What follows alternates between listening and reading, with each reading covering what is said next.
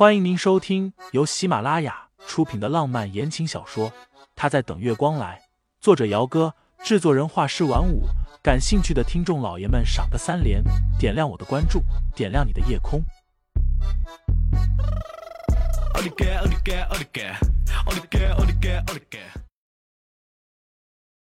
第一百九十章，你是谁？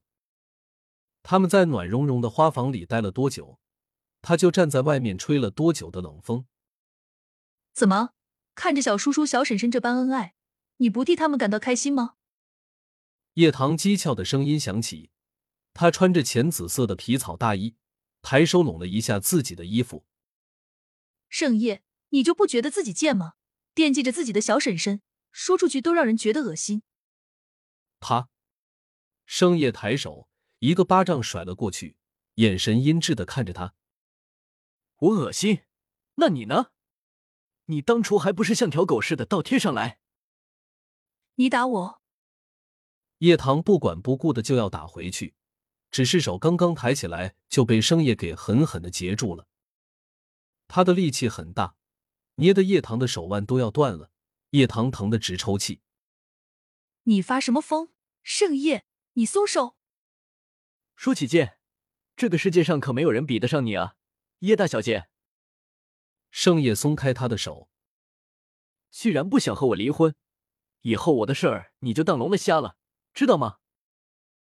叶棠赤红着一双眼睛看他，他脸颊上火辣辣的疼，手腕更是差点就被他给捏碎了。可是更疼的是心。我到底哪一点比不上沈清心了？盛夜，你摸着良心说。我到底哪点不如他？叶棠又哭又笑的。我一心喜欢你，为了你我坏事做尽，你哪怕多看我一眼，对我笑一笑也好啊。盛叶丢下一句：“既然你不想离婚，那我们就这么耗着吧，互相折磨到死也行。”他说罢，头也不回的离开了。互相折磨到死。叶棠缓缓的闭上眼睛，呢喃道。可就算是死，我也要拉上你心里的那个女人给我陪葬。过了年，初十这天是盛世集团的周年庆。清新身为盛思景的太太，自然是要出席的。礼服、鞋子还有配套的珠宝，昨天就送过来了。下午时便有造型师来了华喜别墅给盛太太化妆打扮。沈冰雪今晚作为温倾城的女伴。也会出席盛世集团的周年庆。清新穿了一身水蓝色的宽松一字肩礼服裙，很好的遮住了自己三个多月的孕肚。他最烦的就是听见别人议论什么奉子成婚的话了。晚会七点钟开始，盛思景今晚要上台讲话，清新没让他抽空回来接自己，打了电话给司机过来接的。五点多，这个时候还没有到晚高峰。清新坐在车后座上，拿着手机和冰雪姐姐聊天。温倾城的母亲原先不接受沈冰雪这个出身不好的儿媳妇，千方百计的想让两个人分手。不过因为温倾城放了话，说自己这辈子非沈冰雪不娶。儿子为了一个女人连家都不回了，温夫人渐渐的对沈冰雪这个人倒是重新的审夺了起来。